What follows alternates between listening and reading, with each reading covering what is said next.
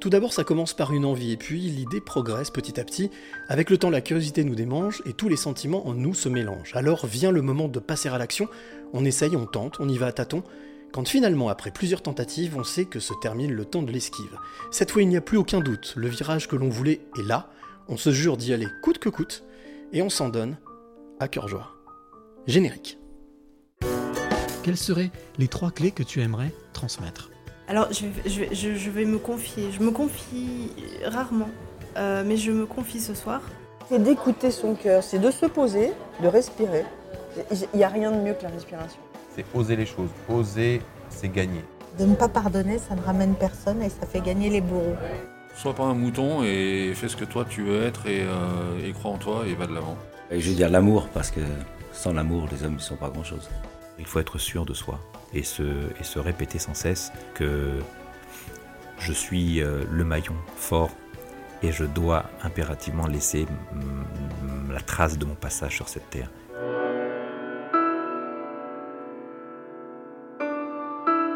Les passeurs de clés 106e épisode. Très heureux de t'accueillir, toi qui es le de l'autre côté, qui écoute ce podcast. Bien entendu, comme euh, à chaque rencontre, je t'encourage, je t'invite à le partager si tu aimes ce podcast. Liker c'est bien, commenter c'est pas mal, mais partager c'est tellement plus facile et tellement mieux, et l'une des clés certainement euh, les plus efficaces dans la vie. Alors aujourd'hui, pour ce 106e épisode, je suis à Paris. Je suis à Paris à la rencontre donc de mon invité, je suis dans un appartement dans le 3e arrondissement de Paris. Et avant même de te donner son nom, ce que je peux te dire, c'est qu'a priori, bien entendu a priori, puisque comme dans chaque podcast, je ne sais pas du tout qui est en face de moi, je vais le découvrir en même temps que toi, c'est le principe de ce podcast, eh bien je sais qu'a priori, la personne que j'ai en face de moi est une référence. C'est ce qu'on m'a dit. On va voir. En tous les cas, référence de par sa gentillesse, sa bienveillance, son écoute. C'est ce qu'on m'a dit je vais constater par moi-même. Et puis, euh, comment est-ce qu'on s'est connus? Bah, C'est très simple. En fait, moi, j'ai pris connaissance de son podcast qui s'appelle Métamorphose. Déjà, rien que le nom, ça m'a fait rêver. Je me suis dit, ça fait partie des possibles passeuses de clés. Et puis, euh, lorsque je suis allé voir le, travail de Anne Gecker, puisque c'est son nom, j'ai découvert effectivement une femme passionnée, euh, une femme qui aime les contes, qui aime conter, qui aime raconter, qui aime aussi que l'autre se raconte. Et donc c'est pour ça que j'ai estimé, à mon avis, à juste titre, que Anne avait sa place dans ce podcast des, euh, des éveillés.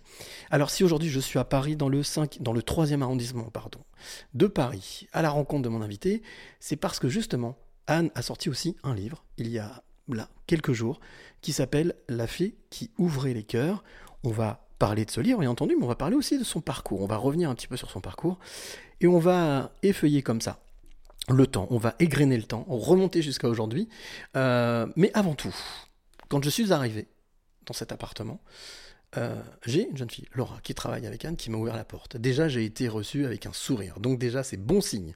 Et ensuite, quand euh, j'ai installé mon matériel, bien entendu, les deux micros, le Zoom qui est devant moi, avec lequel, donc, grâce auquel tu peux entendre, tu peux m'écouter, tu peux écouter ce podcast, eh bien, j'ai en face de moi une femme avec des yeux bleus, très brune, avec des cheveux longs, et qui, euh, qui écoute, qui est très très attentive.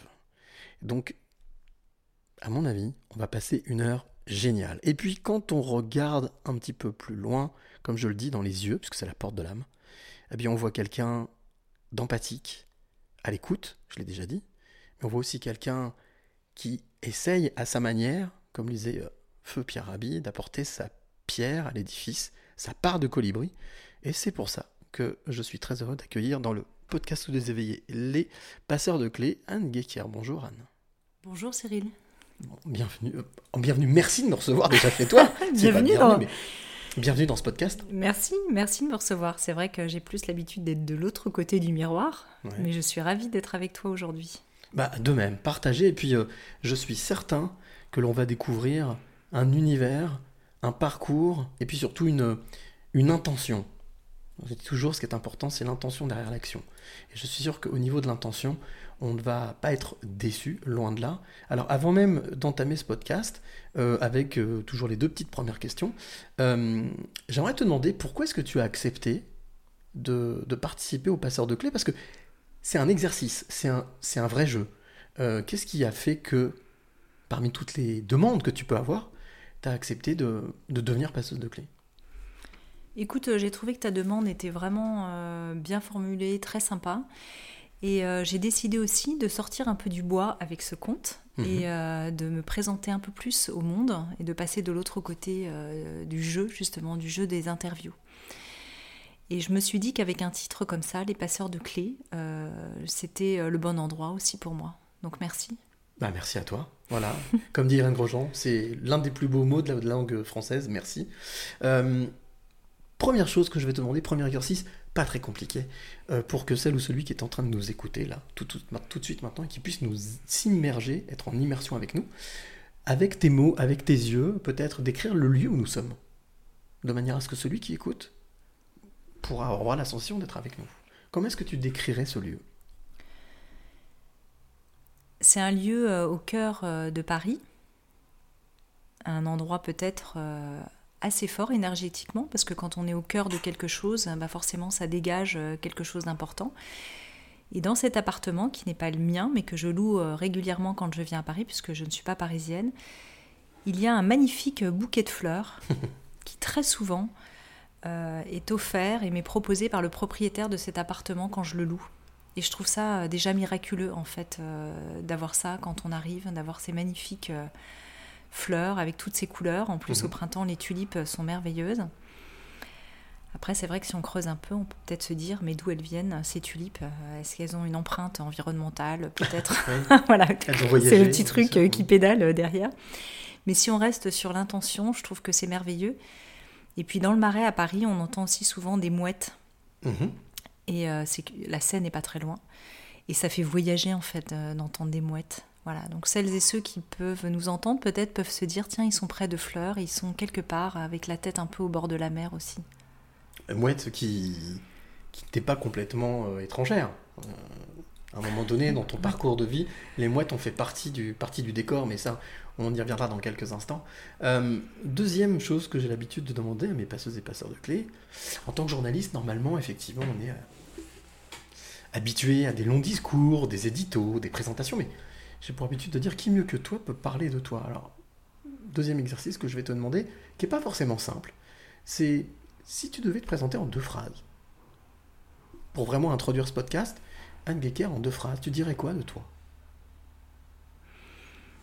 Je dirais que je suis. euh, je me suis incarnée en humaine. Je suis arrivée euh, sur cette planète, euh, la Terre, que, que j'adore, qui est un défi euh, du quotidien. Marcher sur cette Terre est vraiment euh, un défi euh, permanent et en même temps une grande joie, un grand bonheur de cette incarnation. Et dans cette incarnation, je manifeste un certain nombre de choses, notamment la création voilà, d'un podcast. J'aime le mouvement, parce que le mouvement, c'est la vie. Mhm. Je pratique aussi l'art de la maïotique à travers mon métier, et ça, j'aime ça. Donc, a priori, si j'ai bien compris, ce qui peut te caractériser, ce qui peut te caractériser le plus simplement possible, euh, plus simplement du monde, c'est être en vie, le mouvement. Ouais, on pourrait dire ça. Et ce mouvement, en fait, il t'apporte quoi? Émotionnellement C'est le sentiment simplement d'être en vie, le souffle de vie, ou alors euh, peut-être, euh, justement, tu parlais d'incarnation sur cette terre, un rôle à jouer, à ton humble niveau, bien entendu. hein.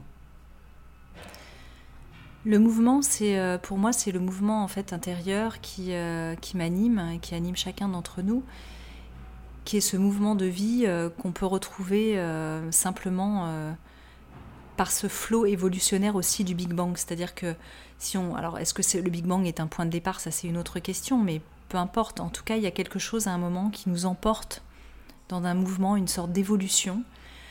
Euh, c'est vrai que j'aime bien partager le fait que j'ai rien fait en fait pour venir au monde. Ça Mhm. s'est fait. Euh, le cycle des, des saisons, on ne fait rien, elles se font. Et il y a tout un processus comme ça évolutionnaire du vivant qui fait que quand on se place dans ce mouvement de vie et qu'on l'accompagne, je crois qu'on est à sa juste place, tout simplement. C'est pas quelque chose qu'on cherche, c'est quelque chose qui est là et qu'on a juste à reconnaître. Et ça veut dire donc qu'aujourd'hui, tout ce que tu. On reviendra hein, sur ce que tu fais aujourd'hui, pourquoi tu le fais, comment tu le fais, mais c'est une continuité du mouvement, euh, de ce mouvement qui a débuté euh, il y a quelques années, Oui, j'ai le sentiment que euh, Bon, J'ai le sentiment que Métamorphose, euh, pour parler de ce projet, est vraiment un projet euh, qui court euh, devant moi. C'est-à-dire que le jour où je me suis dit, tiens, j'ai envie de, faire du podcast et d'interviewer tous ces gens que je côtoie de manière intime depuis des années avec le média Féminin Bio que j'avais fondé avant, qu'il y a quelque chose qui était extrêmement naturel et vraiment dans ce flot qui accompagnait justement ce mouvement.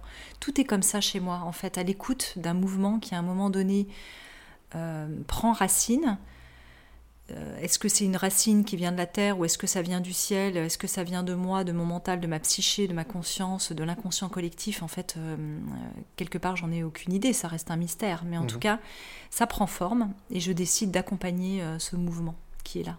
Alors qui dit mouvement dit souvent voyage. En tous les cas, on bouge d'un point à un point B, ou même quand c'est un voyage intérieur, on bouge, il y a un mouvement. Est-ce que le, le voyage a une place, on va dire, primordiale, importante, prépondérale dans, dans ce que tu fais, ou dans ta vie en général Le voyage extérieur? Le voyage en général. Bah, le voyage d'une vie, la vie est un voyage. Donc Mhm. en ce sens-là, après on peut être dans un voyage immobile, un voyage en soi, mieux se connaître, apprendre à aller dans son intériorité, euh, voyager euh, peut-être euh, dans des processus, euh, tout simplement le sommeil, dans des rêves, tout ça ce sont des formes de voyage ou dans des processus de transe, quels qu'ils soient. Pour moi, la vie est une forme de transe, hein, d'une certaine manière. Et puis ensuite, il y a tous les voyages euh, mobiles hein, qui sont extérieurs à soi, voyager, découvrir le monde. Moi, c'est vrai que j'ai eu la chance euh, de voyager beaucoup il y a une vingtaine d'années, euh, pendant 2-3 ans, de partir un peu à la découverte du monde, un peu sac à dos comme ça. Ah, carrément. Et, ouais, et j'ai eu des prises de conscience assez fortes à ce moment-là. euh, J'avais une trentaine d'années. Et euh, je pense qu'il n'y a pas forcément besoin d'aller à l'autre bout du monde pour avoir des prises de conscience. Ça s'est trouvé comme ça en fait dans ma vie. Euh, et le voyage m'a fait prendre conscience, m'a fait sortir de zone de confort, m'a reconnecté aussi à la terre, euh, à cette prise terre, d'avoir les mains dans la terre à ce moment-là, de manière très forte. C'est comme si la terre euh, me se rappelait euh, à moi à ce Mhm. moment-là, pendant ces voyages, de manière euh, puissante. Ouais. Est-ce que c'est quelque chose qui, justement, euh, on va dire, euh, est indispensable pour une reconnexion, ou peut-être, pour reprendre le nom de ton podcast, pour une métamorphose? En général, euh, je pense que s'extraire peut-être de ses conditionnements, de son milieu, de ses croyances pour aller voir ailleurs est toujours un apprentissage vraiment très enrichissant quand on s'intéresse à l'autre, quand on s'intéresse euh, effectivement aux différents paradigmes, on s'aperçoit que euh, on est parfois sur des planètes différentes. Moi, par exemple, un des grands, deux grands chocs dans ma vie de voyage, ça a été l'Inde et puis le Japon.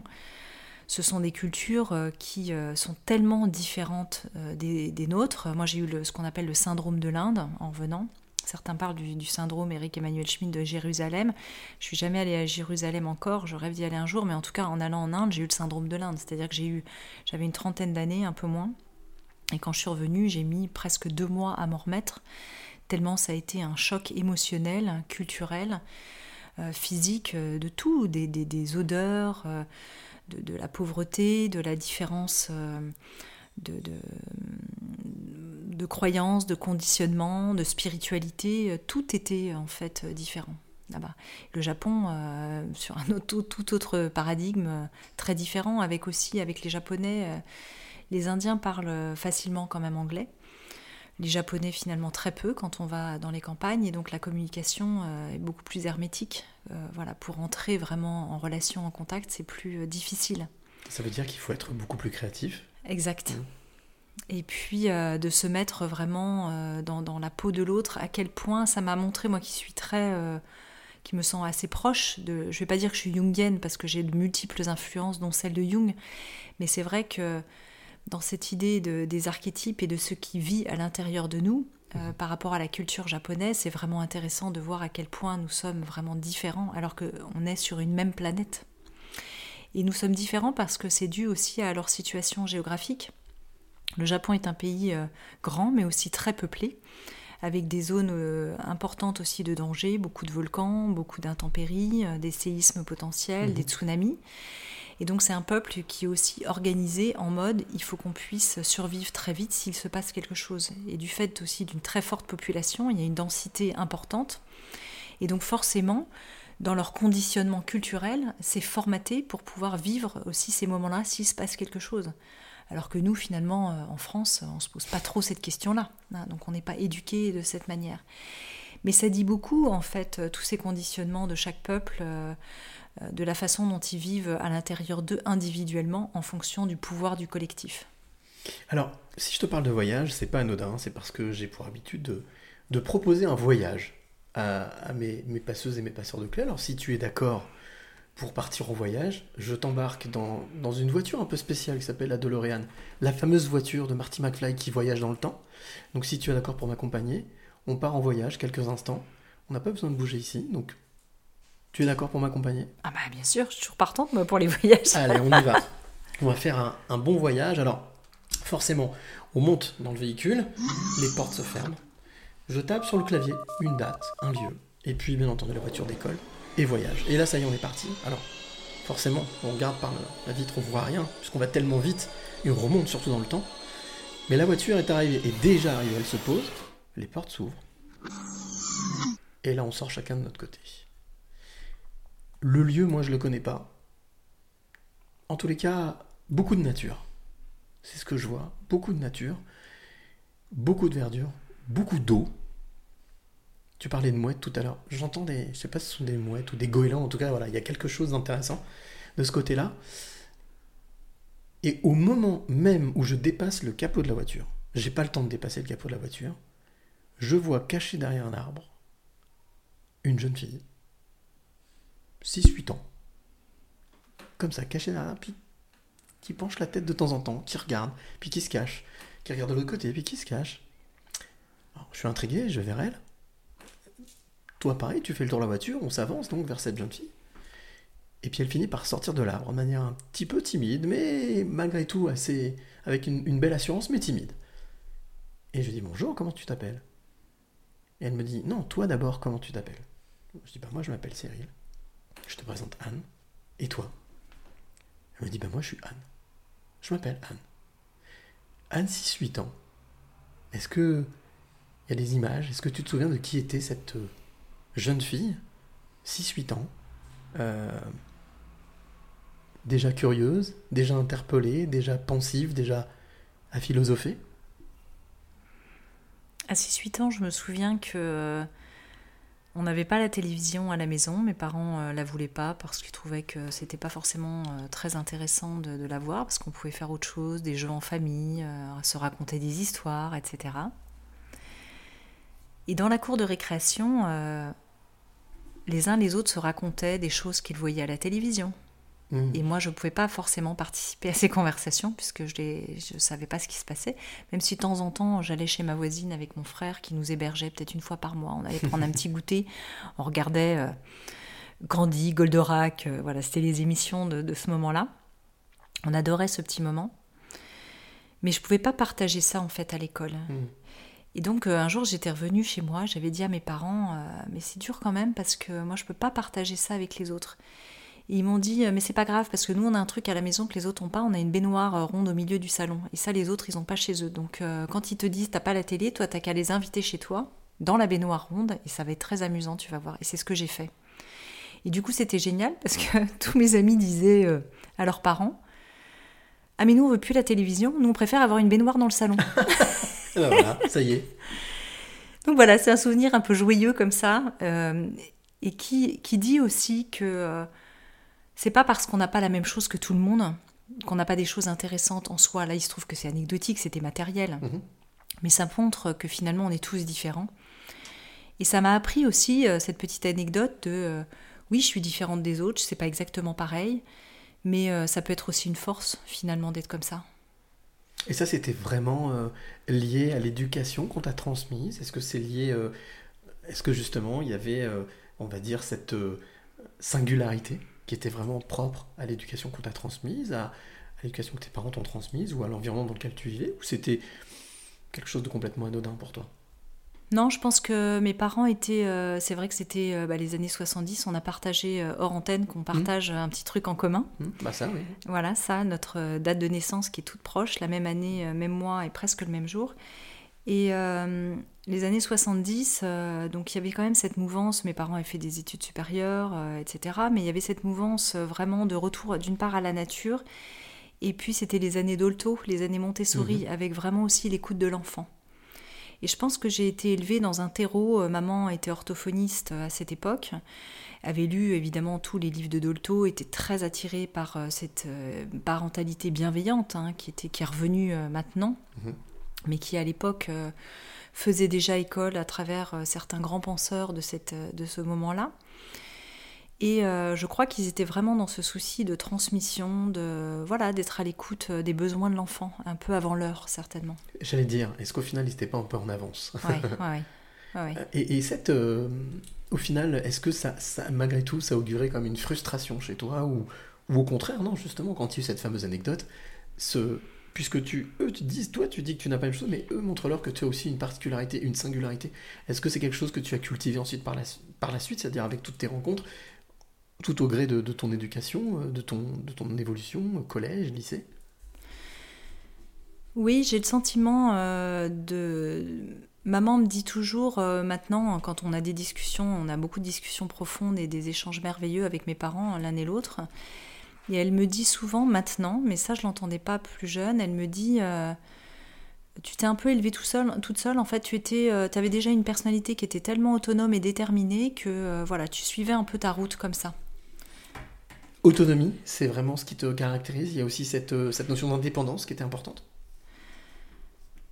En tout cas, je ne sais pas si c'était véritablement une forme d'indépendance ou d'autonomie, mais une forme de, de pensée euh, qui était euh, ma façon d'être. J'avais pas peur, en tout cas, je crois, de prendre des chemins de traverse parce qu'ils me plaisaient. Mhm. Donc il y avait un côté où, tiens, j'ai envie d'explorer cette voie. Allez hop, euh, je me lance. Même pas peur, tu vois, j'y vais. même pas peur, même pas mal. Cap. Ouais, Ouais. ouais, cap. Le côté fonceuse, mais pas, pas dans le sens tête brûlée. Mais le côté, ah tiens, c'est amusant ça. J'ai super envie d'explorer. Donc la curiosité principalement. La curiosité, euh, l'amour de vivre des expériences euh, étonnantes, euh, singulières. Pas forcément pour affirmer une forme de différence, mais simplement pour le plaisir euh, et le bonheur de les vivre. Au final, ça rejoint ce que tu disais au tout début, cette notion de d'être incarné sur cette terre et de d'aimer cette vie et de vouloir presque la, la croquer à pleines dents et d'en profiter un maximum. C'est quelque chose qui t'a a priori accompagné pendant une bonne partie de ta vie jusqu'à maintenant. Euh, quelle, quelle a été la, s'il y en a une, la rencontre ou l'événement qui a fait que tu as su ce que tu voulais faire, ce que tu voulais devenir, être? Je sais toujours pas ce que je veux être ou ce que je veux devenir. D'accord Donc je me suis jamais posé la question euh, en ces termes, en fait, euh, pour tout te dire. Je suis pas quelqu'un qui prévoit tellement l'avenir ou qui ait des rêves de ce que j'ai envie de devenir. Je suis plutôt quelqu'un qui vit l'expérience et en vivant l'expérience, euh, en la goûtant, je sais si j'ai envie de suivre ce chemin ou quand il y a quelque chose qui se présente. Mais je suis pas tellement en anticipation de euh, tiens, j'aimerais faire ceci, cela Mhm. Tu vois, de, cette manière-là. Donc il y a vraiment euh, plutôt, euh, quand on se place dans un flot du vivant, les opportunités, euh, elles se- elles s'allument comme ça sur le chemin. C'est comme quand tu avances sur le chemin, il y a des étoiles qui s'éclairent. Et, je me dis, j'ai le sentiment d'avancer comme ça dans la vie. Celle-là, ah waouh, c'est génial, je la veux. Celle-là, non, pas pour l'instant, non merci. Bon, j'ai tendance à vouloir beaucoup d'étoiles qui se présentent. C'est dans ma personnalité. hein. Il y a la petite Thérèse de Lisieux qui disait je veux tout. Moi, j'ai un côté comme ça un peu gourmand, je veux tout, que j'ai appris à mieux discerner avec l'âge. Euh, c'est la sagesse aussi qui veut ça, peut-être d'une certaine manière, certainement, de dire ça t'aimerais bien, mais euh, non, en fait, euh, pas forcément. Et pour revenir à ta question, du coup, Est-ce que, est que justement, le fait que, tu, aies cette volonté de croquer la vie dont tu parlais, tu parlais tout à l'heure, est-ce que euh, aujourd'hui, euh, on parlait de rencontre, je me demandais s'il y avait une rencontre, s'il y avait un événement qui t'avait marqué, peut-être une rencontre euh, qui t'a fait dire ma vie, j'ai, en fait, j'ai vraiment envie de la croquer. Est-ce qu'il y a une rencontre dans ton parcours de vie, peut-être dans ton parcours, j'allais dire, scolaire ou après Euh, Parce que je suppose que ce que tu fais aujourd'hui n'a pas toujours été ton métier, ton parcours, ton quotidien. hmm. Euh, Qu'est-ce qui t'a donné envie de t'engouffrer encore plus dans ce chemin? Bah, si je le prends d'un point de vue euh, plus spirituel, euh, j'ai le sentiment d'avoir euh, rencontré Dieu dans ma vie, Mhm. qui s'est mis sur mon chemin, et finalement, j'ai placé voilà, ma confiance en lui. Sur, il y a ce- ce- cette parabole que j'aime beaucoup qui est. euh, alors, je m'en souviens plus exactement, pourtant, c'est une parabole qui m'a beaucoup accompagnée. Euh, c'est sur les prés d'herbes fraîches, euh, je ne manque de rien. En fait, c'est cette idée que l'abondance est quand même partout, en toute chose, et que cela dépend de la manière dont on porte son regard en fait sur le Mhm. monde, qui peut, qui peut donner cette notion d'abondance et cet er- émerveillement. Et je l'ai croisé assez tôt dans ma vie, très jeune. Et je me suis placée quand même globalement dans cette perspective vraiment de confiance, avec des hauts et des bas, tu vois, par rapport à Dieu, parce que j'ai pas évidemment le même euh, peut-être euh, lien euh, aujourd'hui à Dieu que j'avais quand j'étais une petite enfant ou adolescente, où j'étais beaucoup plus rebelle, etc. Mais il a toujours été présent finalement dans mon cœur. Et en fait, en mettant ma confiance comme ça en lui, en lui déposant cette confiance, euh, en enlevant ma volonté propre d'une Mhm. certaine manière, Mhm. Je sais que par moi-même je ne peux rien et donc euh, je, je me remets pleinement en lui. Ensuite, euh, oui, dans un parcours de vie, il y a forcément des gens qui, euh, je crois que toute personne qui croise notre chemin est là pour donner des indications, en fait, un peu comme dans un grand jeu, finalement, le grand jeu de la vie. Que ce soit des profs qui ont été placés sur mon chemin, des profs avec qui j'ai eu parfois des, des relations assez fusionnelles, ou au contraire, assez euh, Conflictuel. conflictuelles, hein, tu vois, et qui, euh, l'un comme l'autre, sont euh, géniales parce que elles, nous permettent de nous positionner, de nous dire ça j'ai envie, ça j'ai pas envie. Est-ce qu'il y a est-ce qu'il y a des très grandes euh, rencontres dans ma vie comme ça? Il y en a, il y en a tellement. C'est difficile d'en placer une. C'est pour ça que je te parlais de Dieu parce que ça a été quand même pour moi la grande rencontre. c'est la rencontre de ma vie, hein, d'avoir d'avoir croisé le divin en tout cas sur mon chemin. Est-ce que ça veut dire que, euh, en tous les cas, ce qui te permet d'avancer aujourd'hui, ce qui t'a permis d'avancer, cette notion de foi, on parle de foi, hein, euh, plus de, foi que de croyance, euh, est-ce que cette foi aujourd'hui, elle, tu as la sensation qu'elle te nourrit et qu'elle t'apporte cette petite lumière dont tu parlais tout à l'heure, ces petites étoiles? Elle, te, elle balise ton chemin.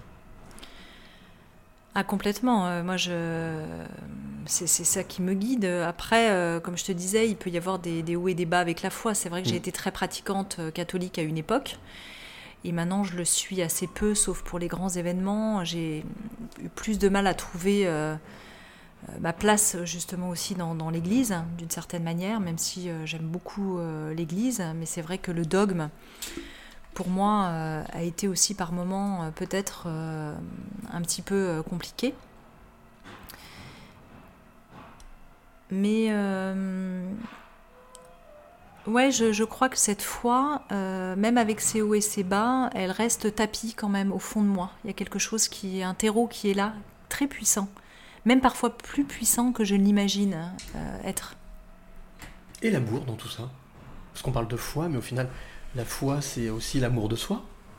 Euh, quelle empreinte a sur ton parcours, sur ton chemin de vie, jusqu'à maintenant, cette notion de... Alors l'amour, on sait que c'est une notion très large, hein, très très large, mais euh, est-ce que c'est quelque chose qui t'a guidé, aidé, soutenu, euh, qui t'a permis de rebondir? C'est vrai que je me suis sentie, je pense, euh, très aimée par euh, mon terreau euh, familial quand j'étais enfant, par ma famille au sens plus large, mes frères, mon entourage. Donc j'ai pas le sentiment d'avoir manqué d'amour.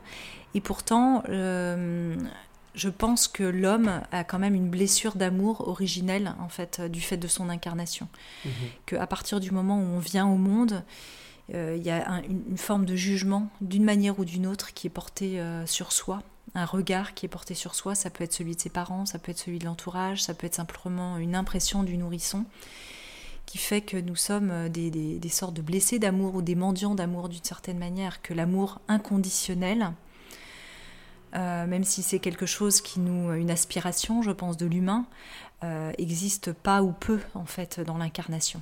Il y, a, toujours une forme de condition à l'amour, même si elle est inconsciente, même si elle est euh, vraiment enfouie dans la, la psyché et que euh, cette, euh, cette blessure originelle fait que inconsciemment, en tant qu'humain, ou en tout cas je parle peut-être finalement que de mon expérience, hein, de mon filtre personnel. Euh, il y a une recherche de, une forme, comme dirait Aruna Lipsitch, une forme de nostalgie de l'ailleurs, et une recherche de fusion, en tout cas, avec cet amour originel et le divin qui est très forte chez moi, dans une quête d'un amour comme ça absolu. Voilà. Est-ce qu'au final. euh, Qui est le mythe de l'androgynie, hein, on pourrait dire. Hmm, tout à fait, tout à fait. Mais est-ce qu'au final, c'est intéressant ce que tu dis parce que ça veut dire qu'au final, on serait tous liés à la même quête, une quête euh, euh, presque insensée, mais en tous les cas aussi, j'allais dire, euh, obligatoire de cette quête de l'amour, de cette fracture connue, ce traumatisme connu dès le début de la vie, à la naissance, où on est séparé de quelque chose et qu'on essaye toujours de, de combler, de, de reconstituer, de, de retrouver? Oui, euh, moi je pense qu'on effectivement on cherche dans des désirs euh, finis cet amour infini en fait d'où nous venons, hein, qui euh, quelles que soient nos croyances, qui est un amour qui vient quoi de la source de Dieu, de l'univers, peu importe. En tout cas une énergie, un fluide. Et c'est vrai que cette séparation, elle nous coûte, elle nous coûte tous nos cheminements probablement terrestres. Parfois, on a l'impression de rencontrer euh, des âmes sœurs, euh, des âmes jumelles, euh, des frères ou des sœurs de chemin, voilà, avec qui on, on va cheminer, avec qui il y a quelque chose qui se, comme la part manquante, hein, qu'on va essayer de, de retrouver, et qui est cet être alchimique divin. C'est pour ça que j'aime beaucoup le mythe de l'androgynie de, de Platon, qui n'a Mhm. rien à voir avec la théorie du genre ou la transidentité. On n'est pas du tout dans, dans ces sujets-là quand on parle du, du mythe de l'androgynie. On est vraiment cet être complet, masculin, féminin, alchimisé, euh, qui euh, finalement est à nouveau un. Voilà. Et c'est vraiment une quête de, de l'humain, je pense, très profonde, consciente ou inconsciente, de, de cheminer dans cette, euh, dans cette espèce de bain d'amour complètement réunifié qui, le, qui constitue une part de lui, mais qui dans son incarnation lui manque. Au final, on a tous notre voyage d'Ulysse. Ah ben c'est ça. c'est l'Odyssée. Alors, L'Odyssée humaine. l'Odyssée- humaine. Alors, ce que je te propose, euh, ça fait déjà une, une petite demi-heure qu'on discute ensemble. Mm. J'ai pour habitude de faire une petite halte, une petite pause à ce moment-là que j'appelle la pause musicale, euh, la parenthèse musicale. Cette parenthèse, je te propose de te faire découvrir à toi, euh, Anne, et à toi qui écoutes ce podcast, une artiste que j'ai découvert et qui est venue jouer dans mon appart, justement dans l'autre podcast que je produis. Elle s'appelle Angelina Pelluet et le titre s'appelle Tout contre moi, collé contre moi. Parler d'amour, c'est justement le thème cette- exactement. Euh, et on n'a rien préparé, hein, donc euh, voilà. C'est magique. Je te propose qu'on écoute ce titre, qui était donc enregistré en direct.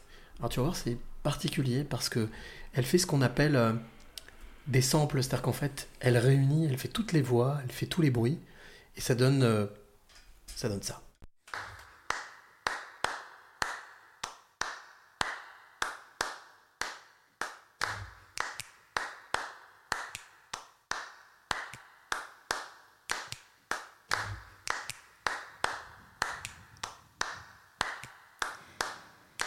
Le vois de plus en plus, tu prends toute la place dans ma tête, dans mon corps, tu as rempli tout l'espace, mon sang comme dans mon torse, comme un tambour accro.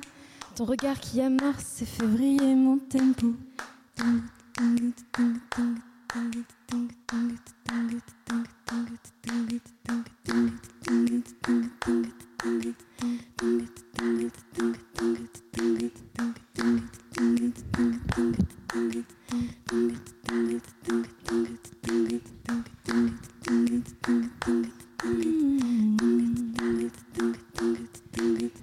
Tu remplis mes silences, même quand je ne pense à rien. Je me sens tomber en transe quand soudain tu m'étreins. Et ce tambour qui toujours cogne sur un rythme sans fin. Nos mains se coordonnent, nos lèvres se frôlent enfin. C'est toi, c'est toi que je veux maintenant coller contre moi. C'est toi, c'est toi que je veux maintenant coller contre moi. C'est toi, c'est toi que je veux maintenant coller contre moi. C'est toi, c'est toi que je veux maintenant coller contre moi. C'est toi, c'est toi que je veux maintenant coller contre moi. C'est toi, c'est toi que je veux maintenant coller contre moi. C'est toi, c'est toi que je veux maintenant coller contre moi. C'est toi, c'est toi que je veux maintenant coller contre moi. reprendre mon souffle, mes yeux se perdent à tes pieds. Si seulement le temps pouvait juste un instant s'arrêter. Je te sens brûler mon être, tes yeux que mon corps transperce. Au commencement un slow, puis un tango qui se presse.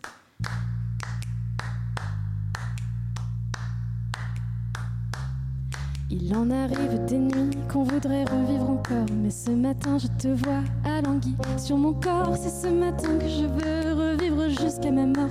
Tous ces futurs souvenirs dans ma mémoire, livre d'or. C'est toi, c'est toi que je veux maintenant coller contre moi. C'est toi, c'est toi que je veux maintenant coller contre moi.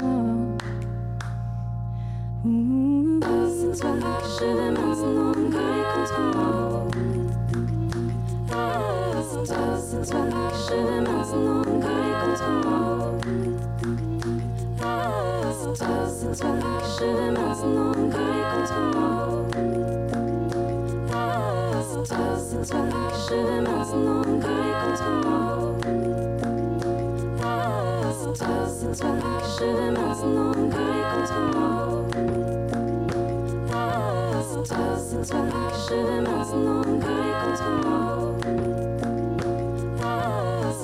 C'est toi, que je veux maintenant coller contre moi. C'est toi, c'est toi que je veux maintenant coller contre moi. C'est toi, c'est toi que je veux maintenant contre moi. C'est toi, c'est toi que je veux maintenant coller contre moi. C'est toi, c'est toi que je veux maintenant coller contre moi. Et voilà, elle s'appelle Angelina Pellué, euh, son titre Collé contre moi. Alors là, on avait tous les éléments, hein. on avait vraiment réuni tout ce dont on avait parlé juste avant Euh, le fusionnel, euh, l'amour, le partage. voilà, une artiste complète qui, donc, comme je le précisais, compose, auteur, compositeur, interprète. Ce qui est impressionnant, c'est qu'elle vient avec son clavier, son sample, elle fait tout toute seule, elle construit tout toute seule. Est-ce que c'est un instant qui t'a plu, cette parenthèse? Ah, J'ai adoré, quelle voix extraordinaire. Bravo, en plus, elle a un prénom euh, qui va bien pour ça, Angelina. Il y a quelque chose d'angélique et assez de, de céleste, en fait, aussi dans sa voix. Je trouve qui nous, qui nous embarque. Et puis, euh, ses paroles euh, vraiment profondes. Et, et c'est vrai que tous ces instants un peu magiques de bonheur, de fusion, de plaisir, quand on peut être avec l'être aimé, forcément, on aimerait que ça dure, comme elle le dit, euh, jusqu'à la mort. hein. On veut que l'amour dure toujours. Et pourtant, on sait ô combien, comme la vie, l'amour peut être aussi éphémère, en tout cas peut-être la passion ou ces instants et qui se transforment en autre chose. Et on a envie de rester comme ça, euh, collés l'un à l'autre, quand on aime, effectivement. Alors, on a parlé, on a, on a vraiment brossé très rapidement ton parcours de vie, mais c'était important à chaque fois. Ce que je dis toujours, c'est l'intention derrière l'action. Pour comprendre l'intention derrière l'action, c'est de savoir d'où on vient, pourquoi est-ce que l'on vient, d'où on vient et pourquoi est-ce que l'on fait aujourd'hui ce que l'on fait. Ce dont on va parler là maintenant, c'est justement ce livre qui est juste devant moi, qui s'appelle La fée qui ouvrait les cœurs, euh, qui est aux éditions Erol. Comment est venue l'idée de ce livre? Alors, qui est illustré aussi hein, par Izumi euh, Hidoya, Mm. c'est ça hein, je- Absolument. euh, comment, comment est venue l'idée de, de ce livre de contes pour adultes au final, hein, si je résume bien? Bah, L'idée de. Alors, moi, j'ai toujours aimé les contes. De... J'en ai lu beaucoup quand j'étais enfant. Mes parents m'en ont lu beaucoup. Mon père inventait des contes. Moi, j'en ai beaucoup lu à mes enfants et j'en ai inventé aussi pour mes enfants des contes. D'accord. Après, c'est vrai qu'on a dans notre inconscient collectif, dans la psyché commune, euh, en tout cas dans notre société, euh, des contes qui nous ont bercés quand on était enfant, les contes de Perrault, Andersen, euh, sans parler même du Petit Prince, évidemment, le grand parmi les grands de Saint-Exupéry, euh, et tant d'autres, les contes de Grimm. Et c'est vrai que ces contes euh, ont bercé, je pense, euh, mon imagination à une époque, où, comme je te disais avant, j'avais pas la télévision. Et les téléphones n'existaient pas, donc l'accès à l'image, à part aller au cinéma, était relativement restreint. Et donc, euh, moi, je m'évadais beaucoup à travers la lecture. J'ai été une très grande lectrice. J'aimais beaucoup, beaucoup lire. J'avalais vraiment les, les livres, peut-être même parfois encore un peu vite. Et euh, j'aimais aussi euh, écrire. J'ai beaucoup aimé écrire quand j'étais euh, étudiante. Et ce conte, alors dans mon, dans mon précédent oracle, l'oracle de la métamorphose, enfin celui trois fois avant, il y avait déjà un conte. Et ce conte, je l'avais reçu dans une séance d'hypnose où j'avais vécu, euh, voilà, on ne sait jamais, hein, certaines séances d'hypnose, est-ce que c'est des formes de régression pour ceux qui croient à des vies antérieures, est-ce que c'est Mhm. des projections, est-ce que c'est des, des rêves? En tout cas, ce sont des états modifiés de conscience qui nous font voyager. Et j'avais eu, euh, voilà, il m'était apparu des choses euh, assez incroyables et que j'avais euh, écrites par la suite. Et puis, j'avais pas trop osé le publier en fait tout seul. Donc, il faisait partie d'un oracle aussi avec des cartes et des clés d'enseignement. Et puis là, cette, cette fée là qui ouvrait les cœurs, à un moment donné, ce, ce personnage est apparu et il m'a saisi en écriture comme ça. Je peux pas dire que c'est quelque chose que- auquel j'ai pensé euh, un jour, alors que j'avais beaucoup de travail et que c'était pas du tout le moment d'écrire un conte. J'avais pas forcément la tête à écrire un conte euh, en mode tiens, je vais partir en écriture, en résidence d'écriture et écrire. Une journée euh, banale, cette fée comme ça s'est saisie de moi et j'ai commencé à écrire Et euh, ce conte. Et c'était instinctif et ça coulait comme ça. Et donc au bout d'un moment, je me suis dit, tiens, où est-ce que je pars euh, avec euh, ces, ces petites lettres, ces petites euh, histoires de, de cette fée? Donc j'en ai parlé à mes éditrices et je leur ai elles m'ont dit, ah ben tiens, on adorait lire. Elles l'ont lu et elles m'ont dit, mais attends, il y a vraiment un truc continu. Si tu peux nous donner un peu des perspectives de, de la suite, où va cette fée? Moi, je ne savais pas où, où elle allait, cette fée. Sûr, ouais. Et, euh, et Ce finalement... que, tu étais, ce que tu savais, c'est que tu ne savais pas. Voilà, je savais que je ne savais rien, Mmh. ce que j'aime bien, ça dans la vie. Je Ouais. savais que je ne savais rien, mais j'y allais. Je savais qu'il y avait en tout cas une direction et un élan créatif. euh, Et finalement, je l'ai écrit à peu près il y a deux ans et ça s'est voilà, il a, il a coulé de source. Les personnages sont apparus et puis euh, je pense que dans mon inconscient, euh, il y a des archétypes qui sont très vivants, de, à la fois de l'inconscient collectif et de, de mes propres archétypes peut-être plus proches, systémiques et familiaux et puis euh, des, choses que j'aime et qui sont venues et qui se réinvitent comme ça dans mes différents ouvrages et qui voyagent aussi à travers mes récits. Donc on, retrouve par exemple dans ce conte euh, le scarabée d'or qu'on a déjà retrouvé dans un autre oracle et forcément euh, le processus aussi de métamorphose mais aussi des, outils de psychologie ou de quête de sens ou de développement personnel, mais de, spiritualité. Je crois que c'est le propre aussi des contes, hein, c'est de parler à la psyché, tout à fait différemment euh, de livres euh, plus euh, de psycho ou de développement personnel. Mhm. Il parle en fait à l'inconscient et c'est ça que j'aime. Au final, est-ce que, au-delà de parler de l'inconscient, ou parler de parler à l'inconscient, est-ce qu'il parlerait pas à l'enfant intérieur? Au final, cet enfant qu'on a tendance à cacher sous des couvertures, des couvertures d'éducation, des couvertures sociétales, au final, le conte permet de, le temps d'un instant, ou même beaucoup plus longuement, de dégager un petit peu tout ça, de faire place nette, et de ressortir cet enfant intérieur, qui, qui, est- qui est jamais très loin en fait. hein. Et donc un moyen codé, on va dire, Oui. de, de lui parler pour qu'il comprenne.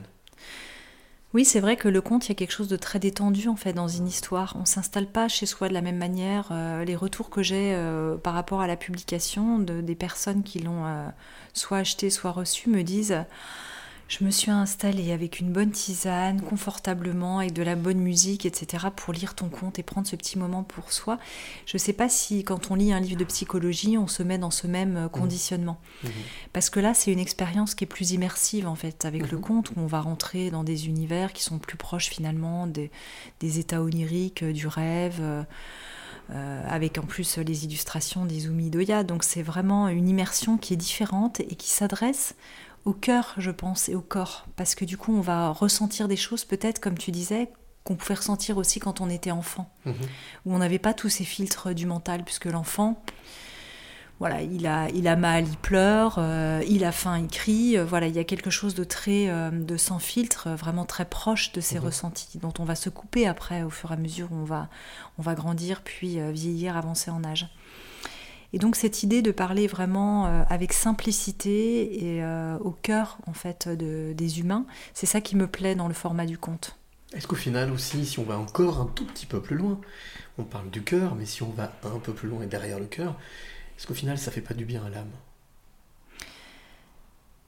C'est sûr que euh, le cœur et l'âme, euh, l'âme et le cœur, tu vois, c'est un peu euh, l'œuf et la poule, Oui. la poule et l'œuf. Oui. Qu'est-ce qui euh, procède euh, de l'amour en premier euh, Qu'est-ce que l'âme Je crois que ces termes-là, on cherche à les, à les emprisonner, à les définir en tant qu'humain. Ce sont peut-être aussi des, des énergies qui nous traversent, Mhm. des, des moments comme ça, des, des vibrations, des fulgurances. Qu'est-ce que c'est? Qu'est-ce que notre âme? Est-ce que notre âme, finalement, c'est quelque chose qui nous appartient? Est-ce que c'est un bout? Qu'on attrape de quelque part d'un Mhm. inconscient collectif Est-ce que c'est vraiment mon élan créateur divin profond euh, qui est à l'intérieur de moi? Aujourd'hui, euh, c'est certainement un peu tout ça. Est-ce que c'est euh, le mélange de mes intuitions, de la conscience? Qu'est-ce que l'âme? Moi, c'est encore une, quelque chose qui m'interroge. Et qu'est-ce que l'amour? C'est quelque chose qui m'interroge aussi encore beaucoup. Mais est-ce qu'au final, le fait d'écrire ce conte, et de manière générale aussi, par le biais de, de ton podcast Métamorphose, c'est pas, cette, on parlait cette quête, euh, cette euh, odyssée dont on parlait tout à l'heure, est-ce qu'au final, c'est pas aussi l'oc- l'occasion d'essayer de s'en rapprocher, justement, de cette, euh, cette explication, de cette connexion? Oui, je pense que c'est une forme aussi de, de résumé de ce que j'ai pu euh, expérimenter Mhm. peut-être dans cette vie. Parce que euh, ce dont je parle dans le podcast, il y a beaucoup, beaucoup de choses que j'ai expérimentées, euh, que ce soit à travers des thérapies ou des expériences de stage. euh, souvent avec quand même, j'essaye d'avoir euh, pas mal de discernement, euh, de pas partir dans des choses euh, qui sont complètement hors sol ou qui me semblent même dangereuses parfois pour, l'esprit ou pour... quand on va dans des choses trop spirituelles, un, peu, un peu compliquées.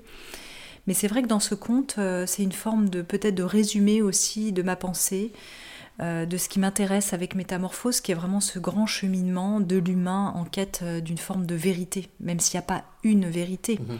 Il y a certainement plusieurs chemins qui mènent peut-être à une grande vérité qui nous échappe, hein, qui est vraiment ce... Moi, je m'incline beaucoup devant le mystère de la création. On parlait de je sais que je ne sais rien, Mhm. mais ça c'est quelque chose qui me guide. Euh, je, loin de moi l'idée, j'ai des pressentiments, peut-être des intuitions, une préscience du- d'un fonctionnement de, de ce qui pourrait être euh, le mystère de l'incarnation, avec euh, parfois quelques certitudes sur certains sujets, et, et- et aussi euh, des choses qui me guident et qui me parlent moi profondément, mais au, fi- au final, On n'en sait rien. on n'en sait rien. Et peut-être qu'on le saura même jamais. Ouais. C'est pour ça qu'on parle de foi d'ailleurs. Mhm. Parce que la foi, c'est précisément euh, ce qui est euh, sans certitude. C'est une croyance qui ne repose sur aucune certitude. Et personnel aussi. Et personnelle, Mhm. c'est le principe de la foi. On parlait de, de ce livre, de ce conte. Euh, on en parlera tout à l'heure. Tu verras pourquoi. Euh, ce, ce podcast, justement, Métamorphose, juste pour en dire deux mots, euh, comment est venue l'idée de ce podcast? Parce que, au final, avec toutes les rencontres qui t'ont alimenté, qui t'alimentent, et Dieu sait qu'on sait de quoi on parle tous les deux, quand on va rencontrer des personnes, on rencontre des âmes, on rencontre des expériences, et ça nous alimente aussi. Hmm. Euh, qu'est-ce qui, de, de quoi est-ce que tu es le plus fier au final et comment est venue l'idée de ce podcast? Alors l'idée euh, m'est vraiment tombée dessus. C'est-à-dire que Comme le conte, pareil. Comme le conte, c'est vraiment une forme de, ouais, de, de quelque chose qui est arrivé comme ça de manière évidente. En fait, j'avais fondé un média il y a 16 ans qui s'appelle, euh, qui s'appelait Féminin Bio, que j'ai revendu il y a deux ans. Et ce média Féminin Bio, j'avais interviewé euh, tellement de gens extraordinaires, vraiment inspirants dans le cadre de ce média, et je trouvais que quand on passait euh, à l'écriture papier, parfois on perdait de ce qui s'était joué Mhm. vraiment dans la vibration de- du moment. Et euh, j'ai lu un jour dans un magazine que les podcasts euh, revenaient en force. Et le podcast, euh, c'était pas forcément nouveau parce que ça existait depuis le début des années 2000, même aux États-Unis. Sauf que là, c'était en train de, voilà, c'était en pleine expansion. Et j'avais fait un peu de radio déjà euh, au moment de, de Féminin Bio, un peu de télévision aussi, mais la télé, j'aimais pas avec l'image qui brouille un peu plus les codes. Alors que cette, vraiment l'intimité de la voix me plaisait énormément. Mhm. Et quand j'ai lu que les podcasts revenaient en force, je me suis dit, mais attends, mais ça, c'est- exactement le média euh, qui, qui me va bien, en fait. Toutes ces conversations intimes et inspirantes que j'ai avec ces personnalités depuis des années et des années, depuis plus de 10 ans, presque 15 ans, et si je les partageais au plus grand, au plus grand nombre mais ça s'est fait en une fraction de seconde, si tu veux, cette réflexion. Et à partir de ce moment-là, je me suis formée, j'ai commencé à essayer de comprendre comment ça fonctionnait. Tout s'est enchaîné de manière fluide, alignée, hyper efficace. euh, rien n'a été en force. Ça s'est fait comme ça. Et en deux semaines, j'ai vu qu'en fait, l'audience était là, derrière moi, tout de suite. Mais je pense que j'avais euh, déjà nourri des relations euh, Mhm. personnelles très fortes avec des invités qui ont été un peu mon cercle proche, je remets proche, en tout cas d'interviewer Mhm. dans le podcast, des gens que je suivais depuis des années, qui me faisaient confiance. J'avais aussi confiance en eux, des personnes comme euh, Laurent, ça peut être Laurent Gounel ou Christophe André, qui ont été des- parmi les premiers invités, et qui tout de suite sont venus avec tout leur cœur comme ça dans le podcast. Et en, je dirais, 15 jours, 3 semaines, on a eu tout de suite une audience très très forte. Alors c'était une époque où les podcasts, euh, il y en avait encore peu sur le marché. Bien sûr. Et donc certainement, ça répondait à une soif euh, des auditrices et des auditeurs euh, d'avoir euh, un partage en fait sur ces sujets-là qui n'existent, qui étaient quasiment inexistants. Sans oublier aussi que tu avais déjà toi aussi une certaine communauté, des personnes qui te suivaient, Bien de sûr. par le, le- le média dont tu parlais tout à l'heure, Oui. Euh, Féminin Bio, Fé- Féminin Bio, et justement aussi de cette communauté que tu as pu créer Oui. depuis en 10-15 ans en rencontrant euh, toutes, ces, euh, toutes ces personnes, toutes ces femmes, tous Mm. ces hommes, tout ça pour dire que il y a un fond, il y a un travail, c'est laborieux, c'est quelque chose de, où il faut prendre son temps. Oui, c'est vrai. C'est important de le, le dire parce que parfois on fait des métiers où euh, certaines personnes peuvent avoir le sentiment qu'il suffit tant d'un micro et puis que les gens finalement euh, se dévoilent tout de suite très facilement. Euh, c- ça peut être vrai, peut-être certaines personnes ont cette euh, grâce-là et je pense que c'est ça aussi qui se joue dans l'interview, mais en même temps, en tout cas dans mon cas, c'est vrai que je connaissais ces sujets depuis euh, une quinzaine d'années. Euh, je les avais, j'avais lu et relu euh, des tas de livres, assisté à des conférences sur ces sujets, expérimenté des tas de thérapies. euh, Je m'étais formée aussi à, à des choses, donc euh, j'avais le sentiment de un peu mieux connaître cette matière humaine dont on parlait dans le dans l'émission. Alors, moi j'ai une particularité avec ce podcast, c'est que quand on me dit oui, je viens, mais je viens pas les mains vides. Je viens avec des cadeaux. Ah. C'est normal. Quand on est invité, on J'adore les avec- cadeaux. Bon, bah, ça tombe bien. Je suis venu avec plusieurs cadeaux pour toi. C'est ce que j'appelle, moi, la question de l'invité surprise. Mm. Alors, le principe est simple. J'ai demandé à des personnes que tu connais ou pas si elles voulaient te poser une question. Ah, c'est fun ça, j'adore. Et donc, première chose, comme je te l'ai dit tout à l'heure, je ne pousse pas à la consommation, bien entendu, ce qui normalement est la démarche journalistique. On n'est pas là pour imposer, on est là pour proposer. Première question, est-ce que tu es d'accord pour écouter au moins la première question surprise? Et deuxièmement, d'y répondre si tu peux. Ah, je crois que je t'ai déjà répondu. Bon, alors j'ai compris, je m'exécute. Première question. Bonjour Anne, j'espère que tu vas bien. Ma question est la suivante. Avec le succès grandissant de Métamorphose et de tous tes autres projets, comment accueilles-tu, comment peut-être transformes-tu, transmutes-tu les éventuelles jalousies que tu peux rencontrer? Car qui dit exposition dit forcément aussi s'exposer à des sentiments plus euh, désagréables. Merci pour ta réponse, je t'embrasse. Alors déjà, première question. Je connais cette voix. Ah, tu connais cette voix Oui, je te confirme, tu connais cette voix.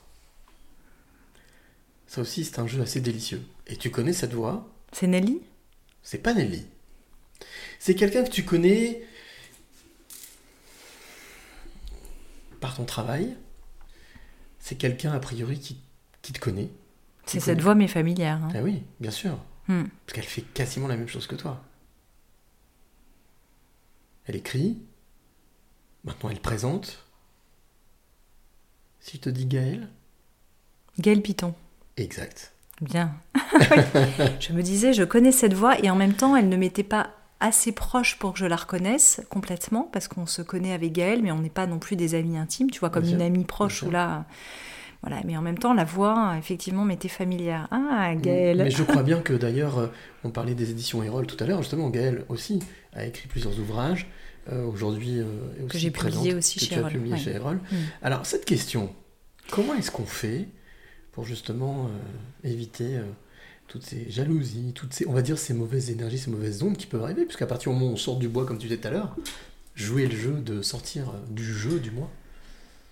Écoute, euh, j'ai le sentiment d'avoir été peut-être un peu plus euh, jalousée euh, à une certaine époque et que je le suis. j'ai pas l'impression de recevoir maintenant euh, très fortement ces énergies-là. Ah bon?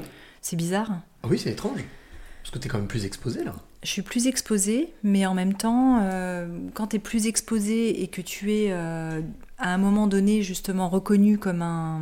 enfin, L'idée, c'est pas du tout de dire qu'on est arrivé, hein, mais en tout cas reconnu comme ayant pris sa place, Mhm. parce que Métamorphose a pris une place en fait dans le paysage. Et du coup, comme il a pris cette place importante dans le paysage euh, du podcast français, on est le troisième podcast français aujourd'hui, euh, il est considéré euh, comme une forme un peu d'institution qui est, qui est là, de facto. Et en plus, on était assez en avance sur le marché. Mhm. Et du coup, c'est une, une position qui est peut-être moins remise en cause que quand tu es euh, Propulsé. propulsé ou quand tu es un média peut-être émergent, un peu challenger peut-être, Un peu plus incisif. ou qui euh, fait une copie de peut-être de ce que font d'autres personnes. J'ai surtout la sensation qu'il y a eu une, une sorte d'humilité, c'est-à-dire, je parlais du temps tout à l'heure, c'est en prenant le temps de s'installer, en ne voulant pas forcément griller la place d'un tel ou d'un tel, de ne pas vouloir prendre la place d'eux, mais d'avoir été là au bon moment, avec des attentes, et puis surtout de d'être constant, d'être dans une probité. Oui, c'est ça. Puis il y avait, euh, moi j'avais, par rapport à Métamorphose, moi j'avais pas forcément le syndrome de l'imposteur parce Mm. que ça faisait euh, presque une quinzaine d'années que je faisais ce métier, que j'interviewais ces gens-là. J'avais déjà été pionnière avant. Je me souviens toujours que Laurent Gounel m'avait dit euh, à une époque. Merci de m'a- m'avoir interviewé parce qu'en fait, il y, a, il y a très peu de médias mainstream à l'époque, Mhm. quand, euh, alors que son livre faisait presque un million d'exemplaires, euh, ce qui était vraiment le best-seller absolu, qui était Mhm. traduit dans le monde entier. Et il avait très peu de médias euh, généralistes, conventionnels, qui l'interviewaient. Il y avait Féminin Bio qui était là à l'époque, on avait fait des vidéos avec lui. Et du coup, euh, voilà, je me disais, ben, il y a quelque chose de naturel en fait dans le fait de prendre cette place que je Mhm. sentais euh, comme un continuum et de manière assez euh, légitime, Oui, logique, en fait. logique, c'est ça. Alors ça, c'était la première question. Je te propose une deuxième question, invité surprise. Alors, là, c'est quelqu'un que tu ne connais pas. Mais quand je lui ai posé la question, il m'a dit Ah, carrément. Donc voilà, je te propose. Qui connaissait Métamorphose, Qui connaît Métamorphose, qui connaît ton travail, qui sait ce mais que que tu moi fais. je ne connais pas. Ah non, pas du tout. Par contre, sa question est très intéressante. Je te propose de l'écouter et d'y répondre si tu peux.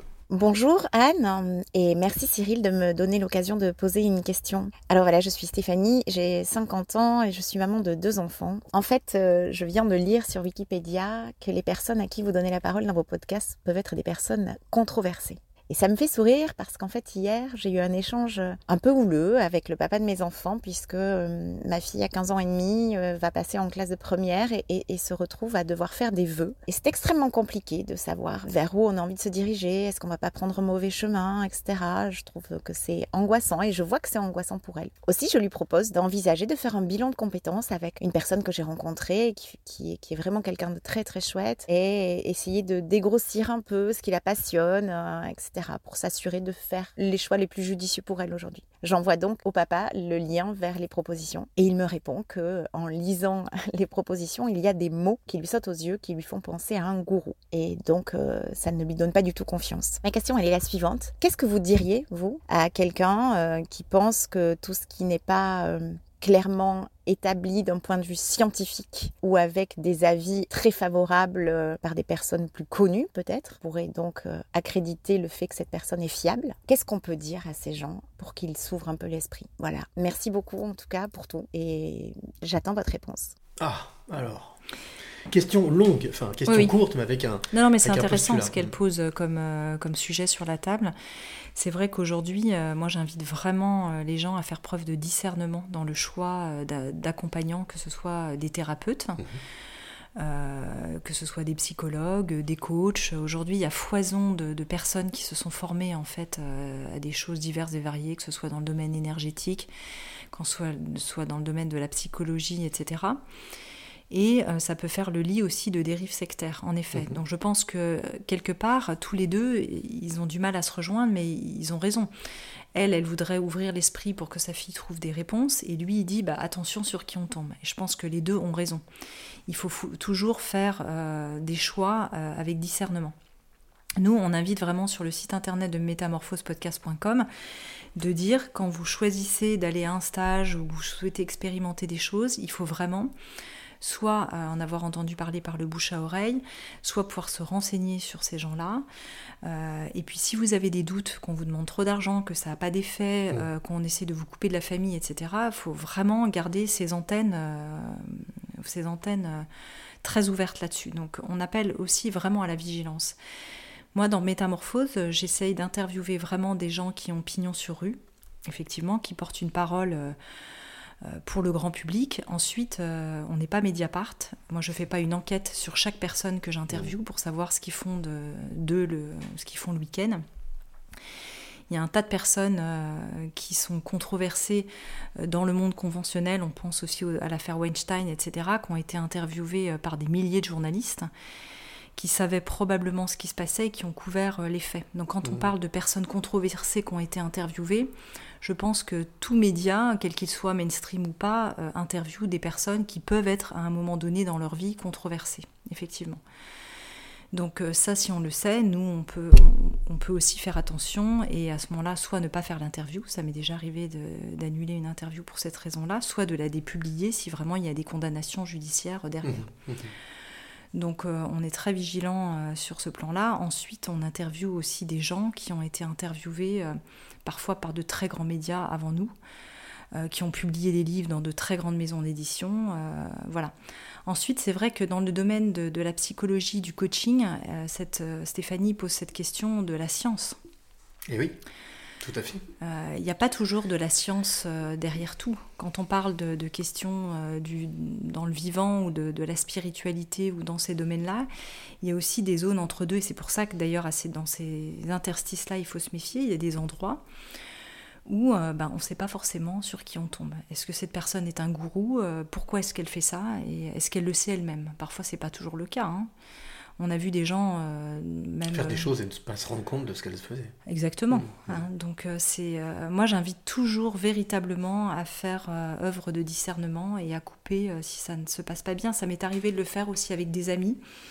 Je trouvais qu'ils s'étaient embarqués avec des thérapeutes depuis quelques années et je voyais leur état psychologique qui, au lieu de, s'arranger, en fait, s'aggravait. Et je- j'ai posé la question à ces gens-là. Euh, un état psychologique, quand on est suivi, ne, ne doit pas s'aggraver, il doit s'améliorer, à moins qu'à un moment donné, le thérapeute ou le médecin dise euh, écoutez, là, il va falloir vous faire hospitaliser ou c'est plus grave. Mhm. Hein Mais sinon, euh, l'objectif, c'est quand même d'aller vers l'amélioration. Est-ce qu'au final, euh, il n'y a pas aussi une part d'intuition dans tout ça? C'est-à-dire, tout à l'heure, tu disais, tout à l'heure, tu disais euh, sortir les antennes. Est-ce qu'au final, il n'y a pas une, une part de logique intérieure? Il y a des personnes qui peuvent être parfois euh, avec toutes leurs antennes dehors et ils ont un discernement qui est très juste, euh, très fiable. Il y a des personnes aussi, je pense, qui sont dans une forme de détresse et qui Mhm. cherchent, qui ont un tel besoin d'amour ou de reconnaissance, qui sont capables d'aller euh, suivre le premier venu ou la première venue qui leur dirait ça va aller mieux, t'inquiète pas, voilà. Et donc, euh, je pense que c'est un secteur qui, euh, en ce moment, il y a beaucoup de choses qui foisonnent et qu'il va y avoir euh, aussi certainement à balayer devant notre porte, aussi de Un savoir écrémage naturel, oui. un écrémage naturel. Je suis désolée, mais une formation dans le domaine des sciences humaines qui est faite en un week-end, où il y a des gens qui prétendent soigner des personnes parce qu'ils ont fait un stage en énergétique en deux jours. Pour un prix euh, Euh, des fois pas donné. pour un prix des fois pas donné, euh, moi je trouve pas ça juste du tout. Il y a quelque chose qui qui va pas à ce niveau-là, quoi. C'est intéressant, tu viens de Qui sont sans un- supervision en plus. Oui, sans contrôle, sans supervision, Ouais. sans suivi. Alors qu'on sait aujourd'hui que dans le domaine thérapeutique, s'il y a de la supervision, s'il y a des groupes de supervision, si un psy, un psy il est suivi ou un psychiatre il est suivi par ses pairs, c'est bien qu'il y a une raison. hein. c'est que Mhm. son on manie de la matière humaine, de la blessure humaine et que euh, c'est complexe. C'est pas quelque chose qui s'improvise comme ça. On ne sait pas quand une, personne se présente dans un cabinet quelles sont ses blessures. Si on tombe sur une personnalité qui est borderline ou qui va pas bien, euh, on le voit pas forcément tout de suite. hein. Oui, il il faut y du temps, il faut de l'expérience. Et ça, il n'y a qu'un thérapeute vraiment chevronné, compétent, qui peut prendre ça en charge. Ouais, voilà, donc réponse à Stéphanie. J'espère que ça va éclairer notre chère Stéphanie. Je pense que ça va l'éclairer et je pense que ça va lui apporter en tout cas certaines clés pour pouvoir euh, avancer. Oui. Troisième question, troisième question de l'invité surprise. Alors je pense que tu connais cette personne. Tu es pas sûr Je n'en suis pas sûr. Mais je pense, en tout cas elle te connaît. Euh, ce qui me fait dire que je pense qu'elle te connaît et que tu la connais, enfin que tu la connais, c'est qu'elle euh, elle s'adresse à toi de manière assez tendre. On écoute? C'est parti. C'est parti. Chère et lumineuse Anne, voici ma question. De quelle manière as-tu décidé d'incarner l'amour sur Terre? Alors, chère et lumineuse Anne, l'amour sur Terre, on en parlait tout à l'heure. Comment est-ce que toi, tu, as fait ce choix? Si tu as fait ce choix, ou est-ce que peut-être que tu l'as pas choisi euh, d'incarner euh, ce sentiment, ou en tout cas cette euh, force qui semble être une force incroyable? Quel amour Écoute, euh, c'est elle qui me prête cette intention. d'incarner l'amour et la lumière. Je la remercie du fond du cœur, mais. euh, C'est intéressant. Est-ce que justement, tu as la sensation que l'amour te guide, te porte Que c'est quelque chose. On parlait de foi tout à l'heure? bah, J'aimerais euh, être vraiment sur ce chemin de, de l'amour qui me guide, parce que c'est vraiment euh, ce vers quoi je, je tends dans, mon, dans, mon- dans mes aspirations et dans mon espérance. Ensuite, est-ce que c'est ce que j'incarne? Moi, je me sens vraiment euh, une humaine avec son ombre et sa lumière. Donc, Mmh. euh, il y a des moments, euh, effectivement, il y a quelque chose qui, qui rayonne et qui est très puissant chez moi de cet ordre-là. Et puis, il y a aussi des moments où je tombe genou à terre et je suis face à mes ombres et, et c'est aussi compliqué de, de voir ça quoi à l'intérieur de moi et c'est aussi ma douleur. Donc, euh, je la remercie de, de- de me renvoyer ça. Mais euh, je n'échappe pas non plus euh, à mon ombre, j'ai envie de dire. Et au final, l'ombre est importante. Oui, et puis Sans ombre, il n'y a pas de lumière. Sans ombre, il n'y a pas de lumière, et puis c'est ça qui me permet de, de voir quand je ne suis pas dans l'amour et de et de- d'essayer d'opérer à ce retournement du cœur dont je parle dans le conte pour y tendre un peu plus en me disant, en me posant cette question, que ferait l'amour si il était euh, à ma place dans cette situation Hmm. Je suis coincée dans une situation, je ne sais pas quoi faire ou je me sens en colère, et ben je me pose cette question, je me dis tiens, si j'étais l'amour, joli. si l'amour m'incarnait, qu'est-ce qu'il ferait à ma place finalement? Et souvent, euh, ça répond à la question par lui-même. C'est pas moi qui réponds, je m'abandonne, je m'ouvre et il y a quelque chose qui se passe. Donc au final, malgré tout, il y a, il y a un canal, il y a quelque chose qui fait que l'amour euh, apporte une réponse, a priori, toujours adaptée. Oui. Oui, mais parce que je me mets dans cette perspective où je suis ouverte à le laisser entrer. Mm. En fait, le souci, c'est que souvent, on ferme la porte. On ferme la porte euh, à laisser rentrer ça à l'intérieur de soi. Parce que euh, c'est difficile d'ouvrir cette porte et cette brèche de l'amour, cette brèche de lumière. Parce que ça demande d'accéder à une forme de vulnérabilité. Quand on touche genou à terre, euh, qu'on se sent euh, en colère ou humilié ou que ça va pas avec l'autre, on n'a pas forcément ouvrir, envie d'ouvrir son cœur. Et ça m'est Mhm. arrivé aussi plein de fois de rester dans une position où je n'arrivais pas forcément à ouvrir mon cœur. Et mon cœur s'est ouvert plus tard quand j'avais cheminé. Je suis pas née, je pense, avec un quota d'amour ou de lumière plus important que le reste de l'humanité ou que mes semblables. Mais quand même, malgré tout, avec une capacité, avec quelque chose. Un quota Je pense que je dis oui. En tout cas, je dis oui. euh, j'ai dit oui à Dieu d'une certaine manière, de- d'entrer en moi et de m'habiter. Et donc, euh, en ayant cette foi, il guide aussi mon chemin Mhm. et mes paroles et ma- mes actes. Et parfois, je le laisse pas entrer. Parfois, il arrive à rentrer. C'est plutôt comme ça que ça se passe. C'est intéressant parce qu'au final, ça renvoie à une notion qui me semble importante, qui est la notion de lâcher prise. Alors, beaucoup de personnes disent que c'est superficiel, que c'est très à la mode, mais au final, c'est une quête incroyable de lâcher prise. C'est ce que tu expliquais, hein, tu lâches prise, tu laisses arriver, Mm. et c'est loin d'être quelque chose d'anecdotique. Il y a Thérèse de Lisieux qui parle de s'abandonner à vivre et aussi Sylvain Tesson. Et j'aime Oui. bien les rapprocher les deux parce qu'ils n'ont rien à voir euh, l'un avec l'autre. Mais l'un comme l'autre, chez Sylvain Tesson, qui est vraiment quelqu'un que j'aime beaucoup, j'aime beaucoup sa- son, son esprit et puis sa façon de vivre. Il y a quelque chose qui s'abandonne à vivre aussi chez cet homme à travers euh, tout son parcours, comme euh, c'était le cas aussi de la petite Thérèse de Lisieux. Et euh, j'aime beaucoup cette idée de- d'enlever sa volonté propre pour se remettre euh, à la douce et éternelle volonté de Dieu. Il y a vraiment quelque chose de cet ordre-là, de l'abandon. Euh, moi seul, je ne peux rien. Par contre, abandonner une forme de grâce, euh, tout est possible. Et aussi donc faire confiance. On revient, faire on confiance, revient ouais. à cette confiance qui, qui est portée. Je dis pas que c'est facile, hein, euh, parce que moi-même je suis œuvrée au quotidien euh, à vivre avec ce, ce oui qui est demandé en, sans arrêt, mais, euh, mais voilà. Savoir dire non, c'est important. Savoir dire non, savoir discerner, mais savoir dire oui aussi beaucoup. Savoir accueillir. Oui. Le oui, c'est l'accueil. Mm. Qu'est-ce qu'elle demandait précisément, Stéphanie, par rapport à sa question? Si, comment est-ce qu'on pouvait s'adresser à, à- à des personnes justement qui, quand on a envie de proposer quelque chose, et qui parle de gourou, qui parle de secte au final. Ah non, non, non pas, pas Stéphanie, la dernière euh, question, pardon. Ah, Géraldine. Elle n'a pas dit son prénom. Géraldine, alors c'est Géraldine, Géraldine euh, Prévost euh, Gigant, qui elle aussi écrit, a sorti un livre. Ah oui, on Euh, se connaît avec Géraldine. ouais. Géraldine, voilà. Ouais. Donc euh, elle demandait euh, comment est-ce que comment est-ce que tu as fait le choix justement d'incarner cet amour? Hmm. Je crois que tu y as répondu. hein. Ouais. Merci Géraldine, c'était une belle question. Alors, la quatrième clé, la quatrième question, pardon, de l'invité surprise, je la garde. Je la garde pour quelque chose de particulier que j'ai encore jamais fait dans ce podcast, mais il faut bien qu'il y ait une première fois, et, ce sera pour toi. Ah, j'aime bien ça. Tu vois, c'est l'originalité. Première fois, on va chanter bientôt. On va chanter. On est à peu près la même génération, hein, si on a compris. Hein. C'est pas, c'est exactement la même. Tu Je peux dire. presque t'appeler mou vieux. Hein. T'as un jour de plus que moi. Exactement. Bah, j'accepte, j'accepte d'être le vieux. Euh, j'ai un petit questionnaire que je fais généralement à mes passeuses et mes passeurs de clés, qui est tu es plutôt. Alors, je le fais à chaque fois, ou presque toujours, rien à voir avec le chien de Mickey. Tu es plutôt ça ou ça. Hmm. Je vais te demander deux choses. C'est de ne pas réfléchir et de répondre rapidement pour essayer de te connaître encore un petit peu plus. Tu es plutôt café ou thé? Thé. Tu es plutôt sucré ou salé? Les deux. Tu es plutôt matin ou soir? Soir. Tu es plutôt bonjour ou au revoir? Bonjour. Tu es plutôt famille ou ami? Les deux. D'accord? Tu es plutôt s'il te plaît ou merci? Merci. Tu es plutôt mental ou cœur Mental. Ok tu... Oh, tu es plutôt mélancolie ou bonheur? Bonheur. Tu es plutôt ciné ou canapé? Canapé. Tu es plutôt restaurant ou pique-nique? Pique-nique.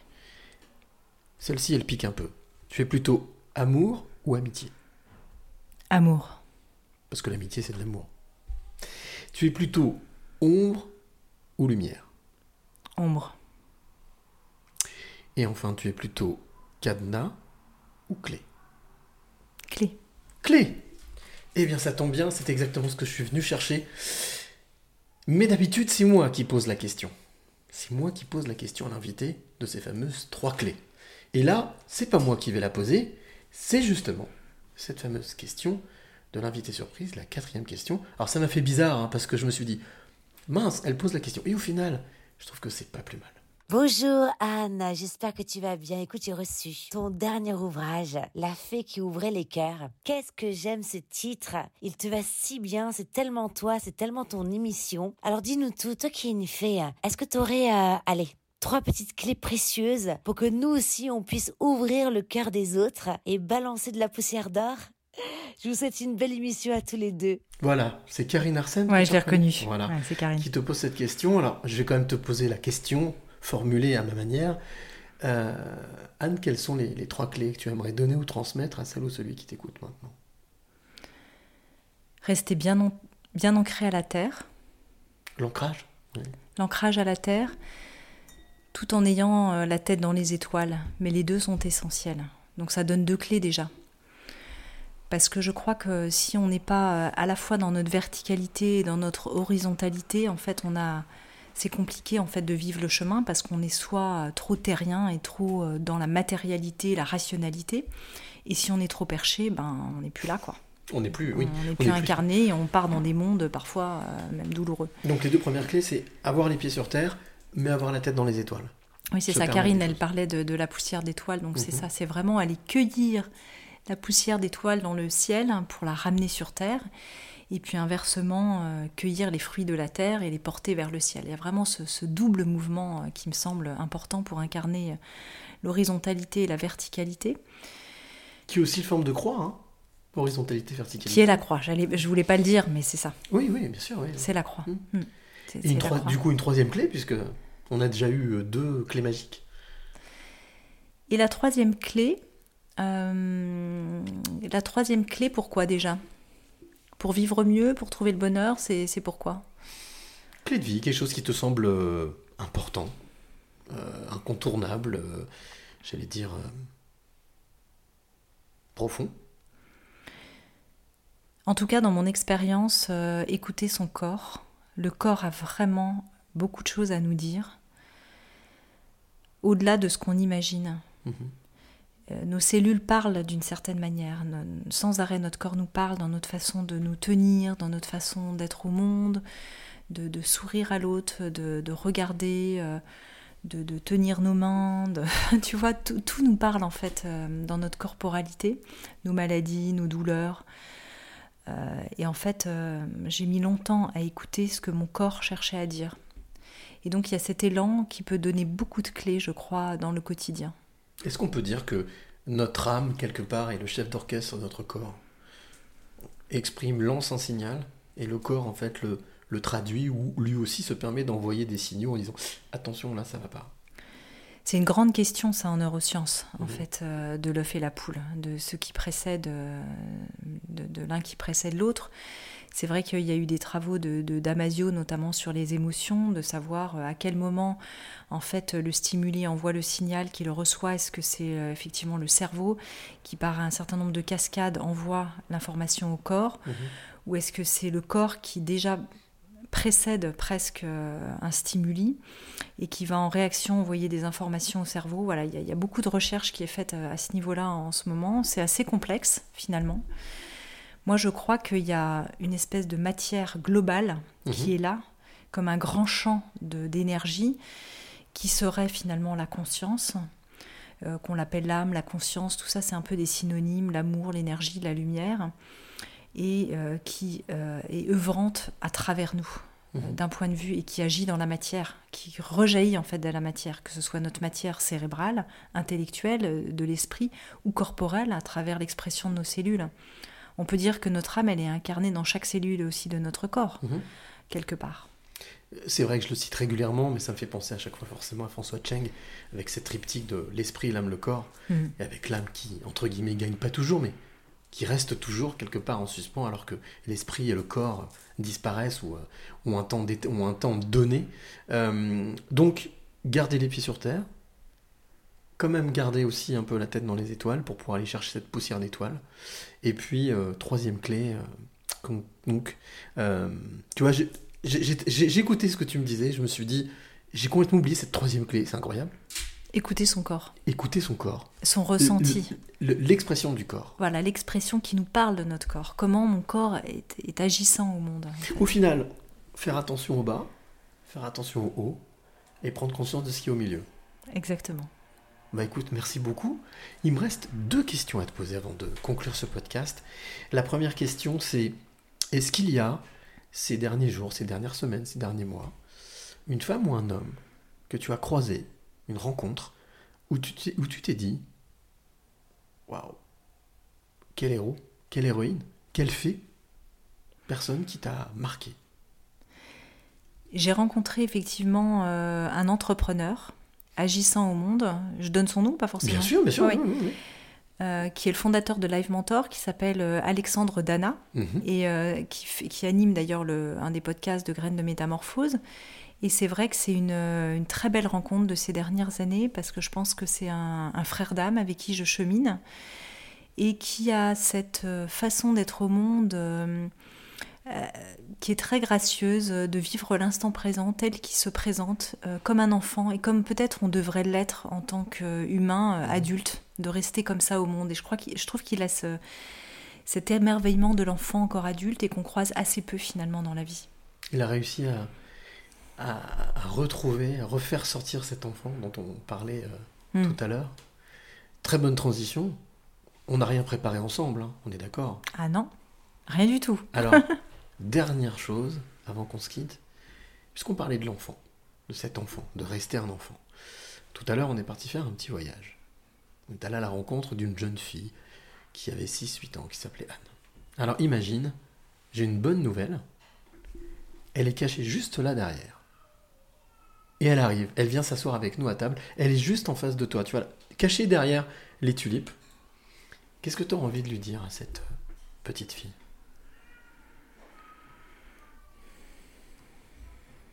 J'ai envie de lui dire euh, continue comme ça ton chemin. De toute façon, euh, nous sommes en chemin. Nous sommes que des êtres en chemin, en cheminement. On ne sait pas vers où on va, on ne sait pas où est la vérité, mais euh, chemine et vraiment profite du voyage. Donc ce voyage, profiter du voyage, avancer, cheminer et se faire confiance et avoir confiance en la vie, en l'amour? Oui, c'est ça. Profiter du voyage, c'est euh, avoir confiance en la vie, en l'amour, mais euh, pas seulement, parce qu'il n'y a pas Mhm. que ça qui se présente en Mhm. fait sur le chemin. Là, j'ai perdu, euh, j'ai perdu un ami cher il y a une semaine qui a été retrouvé sans vie chez lui. Et euh, voilà, il y a ça aussi à cheminer, le départ de nos proches, le départ des vivants qui nous entourent, des personnes qu'on, avec qui qu'on a aimé, qu'on a côtoyé. Et ça fait partie de, voilà, du, du chemin, même si parfois il est aussi un peu plus rude de cheminer euh, dans cette direction. Ouais. L'acceptation de ce chemin qui nous est proposé. Oui. Ah ben merci beaucoup Anne d'avoir euh, joué le jeu des passeurs de clés, d'avoir accepté de cheminer ensemble pendant 7 heures, un petit peu plus d'une heure, euh, et puis d'avoir euh, transmis ces trois clés. Et euh, bah, merci beaucoup. Merci de ton toi, accueil. Cyril. Merci et on va se retrouver bien entendu très vite pour un nouveau podcast. Mais avant, je voulais euh, te rappeler que toi qui nous écoutes et qui étais avec nous justement pendant toute cette heure, un petit peu plus d'une heure, que euh, si tu as aimé ce podcast, comme je l'ai dit au début, eh bien n'hésite pas à le partager. Le partage, c'est un peu une clé en or. Donc n'hésite pas à en parler autour de toi. Et bien entendu, tu peux aller l'écouter sur euh, toutes les plateformes, les plateformes que tu connais Spotify, Deezer, Apple euh, Podcast, Google Podcast, mais aussi plein d'autres. J'en découvre euh, toutes les semaines. Je sais pas pourquoi, mais il fleurit comme ça un petit peu partout. Si toi aussi tu es artiste, auteur, compositeur, interprète, et bien comme disait Elise Moon, tu m'intéresses. Alors envoie-moi, bien entendu, un titre que tu as envie que je diffuse dans ce podcast à les passeurs de clés avec un s gmail.com, les passeurs de clés avec un s gmail.com. Encore merci Anne de m'avoir accueilli ici, dans le 3 arrondissement de Paris, dans cet appartement que tu loues de temps en temps, qui ne t'appartient pas, mais au final tu es quand même un peu chez toi. C'est clair. où les énergies, les énergies sont bonnes. Euh, en tout cas, oui, merci de m'avoir accueilli, d'avoir joué le jeu. Et euh, bien entendu, hein, on va pouvoir euh, passer à la clé juste après. Je vais pouvoir te donner ta clé, puisque maintenant, voilà, tu vas devenir une passeuse de clés officiellement. Mais comme j'ai pour habitude de dire, bien entendu, on va se retrouver très très vite. Mais d'ici là, n'oublie jamais de dire. Merci. Le plus beau mot du vocabulaire, et chaque fois qu'on remercie la vie pour tous les trésors qu'elle nous donne, on attire des choses positives et on attire ce que l'on pense et ce que l'on aime.